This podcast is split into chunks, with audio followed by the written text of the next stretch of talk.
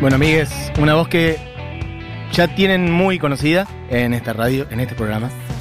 Lo que está sonando es Paula Mafia. Y venimos hablando con muchos amigos y amigas, eh, músicos, músicas, que en estos días nos estamos cruzando menos, que no están pudiendo hacer su música, en, por lo menos en lo que son shows en vivo. Y bueno, nada, abrir un poco una ventana en este programa y hablar con amigos eh, nos sirve, nos suma, nos copa. Así que en este momento estamos en comunicación, si es que Internet así lo desea, con Paula Mafia. Paulita, ¿estás por ahí? Hola Matutes. ¿Cómo estás? Bien, acá estoy. en casa. ¿Qué onda? ¿Qué onda toda esta Estoy- situación? Estoy tipo navegando la inmanencia. Soy un punto suspendido entre dos paréntesis. Desconozco mi vida. Estoy atada de manos y pies. No sé cómo graficarlo. Como que uno va perdiendo referencia, ¿no? De tiempo, de espacio, de cómo era estar con otras personas, de a qué se dedicaba, de un, de un montón de cuestiones, ¿o no?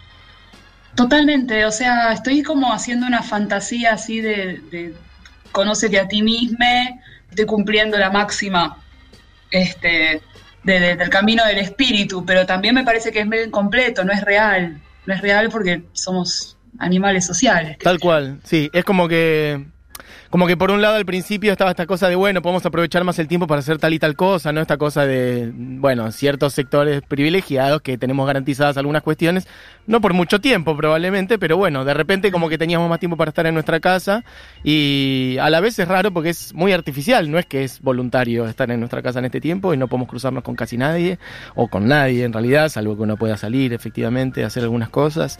Este, ¿estás ¿Sentís que, por ejemplo, estás aprovechando el tiempo para algo que te sirve o abandonaste toda idea de productividad y, y de sentido? Mira, en un comienzo agarré esa lista famosa que me había hecho para situaciones de cuarentena, te lo juro, la tenía hecha. Y... ¿Qué? Pará, pará, pará. ¿Vos tenías una lista de cosas para hacer en el caso de que haya, de que exista una cuarentena? Sí. No, no lo puedo creer, boluda. Me estás jodiendo. Sí, sí, soy, soy muy administrada con mi tiempo, es un bien muy preciado y muy escaso en mi vida, porque viste que yo soy como un átomo, estoy vibrando todo el tiempo. No, sí, eso desde ya, de pero de ahí a que prefigures que podía llegar a existir una cuarentena y tener un plan para eso me parece notable, no sé. Ok. Bueno, sí, Ok, te había- juro, o sea, desde, desde libros que quería leer a, a cosas que me quería proponer para ese momento en que el tiempo fuera ridículo y abundara. Por ejemplo, me quiebro una pierna. Bien. Por ejemplo, estoy de estoy de posparto. Por ejemplo, no sé, qué sé Sí. yo, situaciones así como de, de- de que tenés que remar la casa. ¿Y? Lo descubrí cuando me tuve que, que operar eh, los cornetes de la nariz y estuve 20 días noqueada por cómo me dejó la anestesia y además con, con cosas metidas adentro de la cara. Fue una, fue una intervención re, Claro. re horrible. Pero ahí aprendí que, que sí, que hay que tener cositas Y agarraste esa lista. Agarré esta lista y no pude hacer absolutamente nada porque no tenía deseo. Claro, ese es el Mi, tema. mi vida se detuvo, o sea, el- yo empecé con la con, con la cuarentena el 15 de marzo, yo volvía de, de hacer una gira por el norte y como pasé por Aeroparque dije, bueno, me meto en cuarentena, me parece que es lo más prudente, qué sé yo, antes de ver a mis viejos que son viejos, o de, de ver a alguna amiga que quizá tiene alguna condición pretérita y yo le desconozco, me quedo unos días en casa, chequeo que no tengo ningún síntoma. En ese momento además era una paranoia ridícula, no tenía ninguna forma, todo era como terror al aire. Claro. Y, y bueno, después de cinco días de cuarentena se decreta la, la cuarentena obligatoria y, y fue, fue tremendo, ¿viste? Porque de pronto yo venía, en lo que quedaba de marzo, los 15 días que quedaba de marzo tenía 10 fechas. Yo estaba mentalizada con la espada en la mano. Eh, de, de que iba a dormir poco, laburar un montón, tocar un montón, viajar bocha. Yo estaba cantando de tipo el Haka Maorí, ya estaba yendo a la Sí, guerra. sí, sí, estaba claro, feliz, Estaba muy en esa. Y te con la espada en la mano. Y de pronto tuve que enfundarla, este, y nada, qué sé yo. eh, eh, No estaba, mi, mi vida no estaba pensada para de pronto tener que volver, estaba con una producción externa. Yo no estoy componiendo en este momento, no estoy grabando en este momento, no estoy editando en este momento. Eh, eh, escribí un libro durante el año pasado, dibujé para una muestra, ya hice todo lo que tenía que hacer en mi casa. Claro. Ahora además, era además el momento, el momento de salir y explotar afuera y mostrar. Sí. Sí, bueno, te agarró a contramano totalmente. Recontra. ¿Y cómo sentís que la estás llevando? ¿Le pudiste encontrar la vuelta a- a- a- después de varios días o Mira, lo, único que te puedo decir es que después de varios días de, de, pelearme con esta condición, viste, de estar como muy, muy, muy retenida, lo que entendí en un momento es que mm, no podemos aprovechar esto. Es, es una necedad pensar que de este detenimiento gravísimo en todo sentido, o sea, por donde lo mires, ya sea personal, social, eh, sanitario, económico, cultural, eh, ético, ¿no? O sea, como re complejas dando vueltas. No hay manera que, que, nosotros podamos extraer de esto una experiencia que sea aprovechable para la vida tal cual y como la conocíamos, porque esas condiciones no se van a volver a repetir. Hmm. Es disminuir además la potencialidad que tiene esta situación. Sí. Y lo que, lo que, lo que resolví es mirar todo con ojos de niño. Ok. Con la novedad más grande, con, con inocencia, sin expectativa. El provecho se irá dando cuando vayamos desarrollando lo que nos queda a partir de esta situación.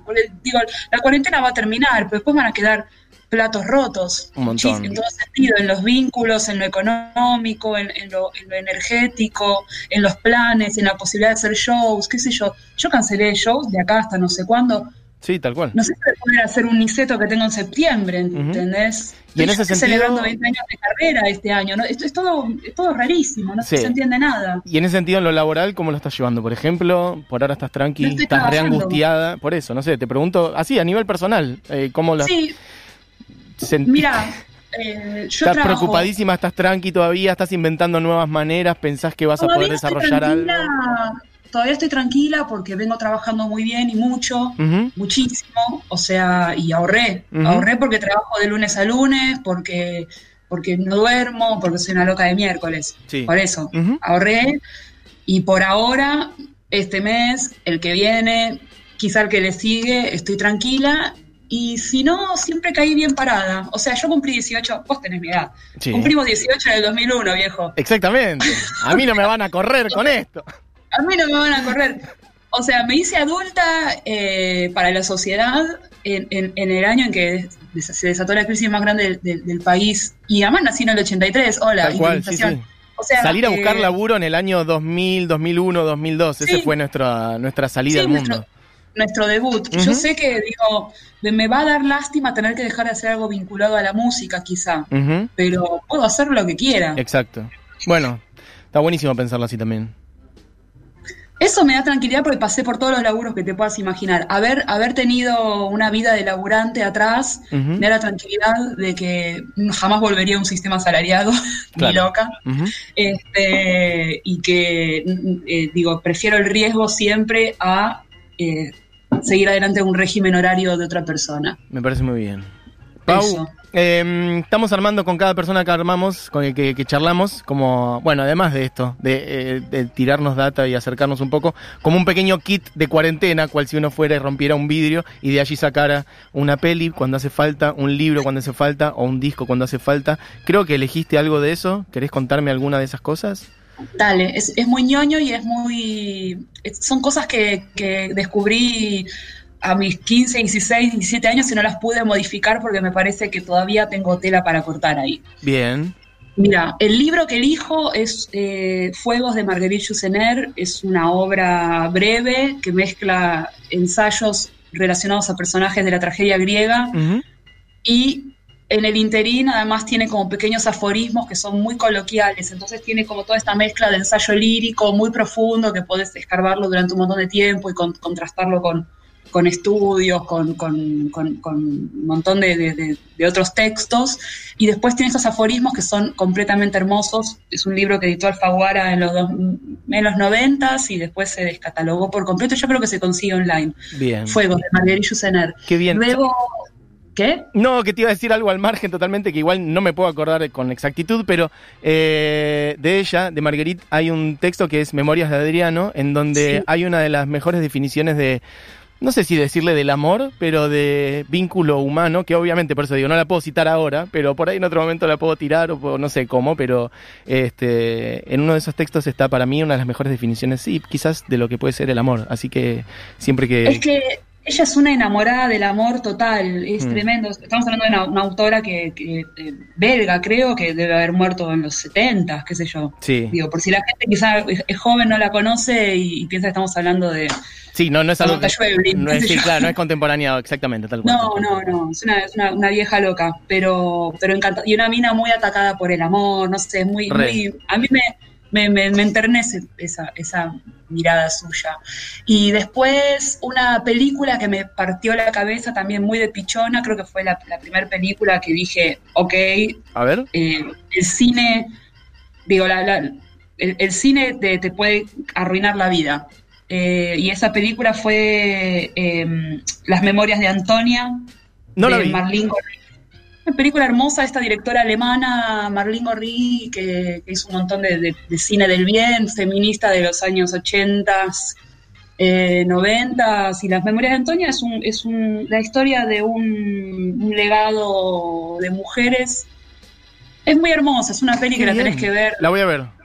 Y además tiene, además de, de que es poderosísima, eh, que está contada un poco como una fábula, eh, tiene mucho humor y mucho humor negro, lo cual me, también me parece, me parece interesante. Espectacular, acá la encontré. Memorias de Antonia Marlín Gorrit.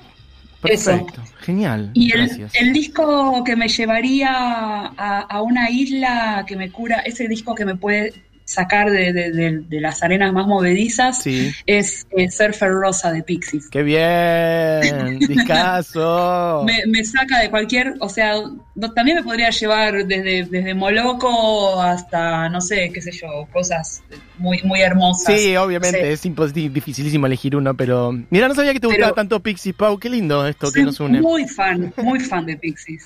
Muy pero bien. heavy. Hermoso. Bueno, he tomado nota, eh, sobre todo de la peli, que no sabían nada de su existencia, así que gracias. La voy a ver este fin Ay, de semana, seguramente. Si la, ves, si la ves, contame qué te parece. Re. Tenés que pensar que yo la vi a los 13 años, tenés que ponerte en mi lugar. Está bien, sí, obvio. Tenés que ponerte en mi lugar de nena de 13. Sí, sí, sí, ok, ok, ok. Voy, voy a tratar de imaginar cómo eras vos a los 13 y verla a través de tus que ojos. que vos, mucha diferencia. Bueno, Pau, em, gracias por pasar por acá y nada, eso, Por queríamos ir hablando y ya nos volveremos a encontrar y conectar y haciendo cosas juntos y esas cositas. Dale, aprovecho si, si puedo para lo que digo. eh, eh, un live hoy por hoy no le llega, pero ni a la uña del pie, a ningún show en vivo. Sí. O sea, es- los lives no, bla, no existen. Es como el sexting. No, te digo, no. Sí. Pero hoy voy a estar tocando en el festival en casa, así que si hay alguien ahí que quiere sextear conmigo a través Perfecto. de la música. ¿A qué hora y en dónde? 19 O sea, Hoy 19.30 se, se transmite por cont.ar, pero bueno, lo, lo ven en mi perfil de, de Instagram y mañana vamos a estar haciendo un festival de rescate a la casita Brandon, porque una de las cosas más fuertes que pasó con esto de que dejaron de ver shows en vivo, que esto está golpeando directamente también a los espacios culturales. ciertamente, sí, sin duda. Eh, entonces, hoy y mañana está el Festival de Brandon, pero yo justo hoy toco en, en Festival en Casa. Toda esta información está en mi muro de Instagram, así que está mejor dicho ahí. Espectacular. Bueno, hechas igual las dos invitaciones. Bueno, beso grande, Pau, y salimos con Corazón Licántropo. Tema tuyo. Eso. Beso grande, Pau, ya nos encontraremos. Adiós. También. Chau, chau. Adiós. Bueno, suena amigues Corazón Licántropo cuando casi se va terminando la hora animada. Y a la vuelta de este tema hermoso le damos ya un cierre al programa.